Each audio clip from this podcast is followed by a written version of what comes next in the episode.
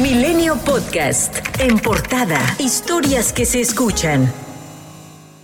La privación ilegal de migrantes es una problemática que se comete con mayor frecuencia en municipios fronterizos de Tamaulipas y las agrupaciones criminales se llevan de 10 a 15 al día. Esto lo señaló el padre Francisco Gallardo López, responsable de la Pastoral de Movilidad Humana de la Diócesis de Matamoros. El también director de casas de migrantes en la frontera de Tamaulipas recalcó que es un fenómeno que se está presentando desde hace como un mes y en los últimos días se han registrado casos puntuales. Al menos cuatro de los 31 migrantes secuestrados en Tamaulipas el pasado 30 de diciembre son originarios de Colombia. Esto lo dijo el presidente de aquel país, Gustavo Petro, al tiempo de que dijo que su Cancillería ya se comunica con el gobierno mexicano. Autoridades tamaulipecas detallan que los extranjeros fueron raptados con cinco camionetas que interceptaron el autobús y se llevaron a las personas que aún se buscan. La Comisión Estatal de los Derechos Humanos de Nuevo León informó que abrió un expediente de oficio, el cual fue remitido a la Comisión Nacional de los Derechos Humanos por la desaparición de los 31 migrantes en la autopista Reynosa Matamoros.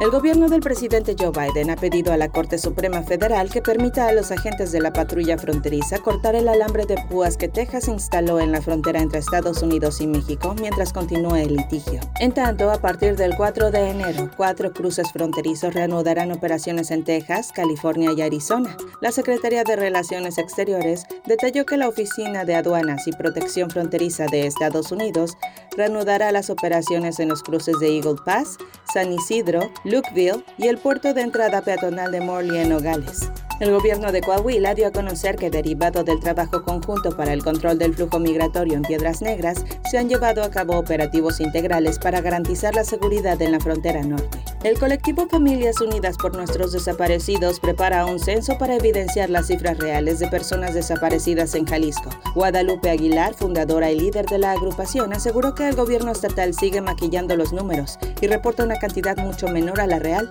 Indicó que el Estado solo reconoce alrededor de 12.000 desaparecidos en la plataforma de CISOBIT, donde se concentra toda la información relacionada con el tema. Y es que el gobierno federal contabiliza más de 16.000 personas en esta situación en Jalisco. Jalisco. Autoridades federales realizaron este martes una visita a la mina El Pinabete para supervisar los trabajos de rescate de los cuerpos de trabajadores que quedaron atrapados en la inundación registrada el 3 de agosto del 2023, a través de los cuales se ha logrado recuperar los restos de tres personas. La titular del Sistema Nacional de Protección Civil, Laura Velázquez Alzúa, encabezó la supervisión en el lugar de los trabajos, acompañada por personal de la Comisión Federal de Electricidad y de la Secretaría de la Defensa Nacional, quienes se han encargado de las obras de construcción de un tajo a cielo abierto y de la seguridad en el lugar. La presidenta de la Junta de Coordinación Política en el Congreso de la Ciudad de México, Marta Ávila, convocó a la cuarta sesión extraordinaria del organismo para este miércoles a la una de la tarde. La también coordinadora del Grupo Parlamentario de Morena informó que la sesión se celebrará de manera virtual.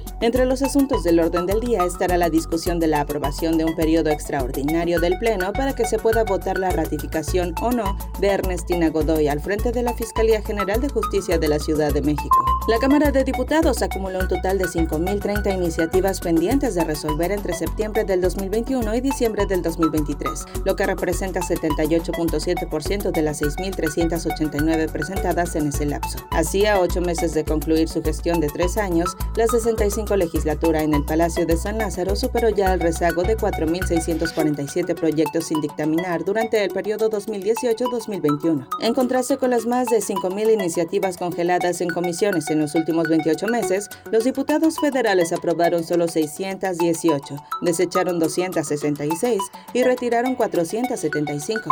La actividad turística el segundo trimestre del 2023 creció 3.8% anual en términos reales, marcando una recuperación sustancial de 7.1 puntos porcentuales en relación con la variación anual de igual lapso de 2019. El secretario de Turismo, Miguel Torruco Márquez, resaltó que al examinar la tendencia sobresale que el Producto Interno Bruto Turístico sostiene una trayectoria continua de recuperación. Bajo la nueva base del 2018, este indicador mostró un mejor comportamiento que el PIB nacional, el cual experimentó un alza del 3.5%.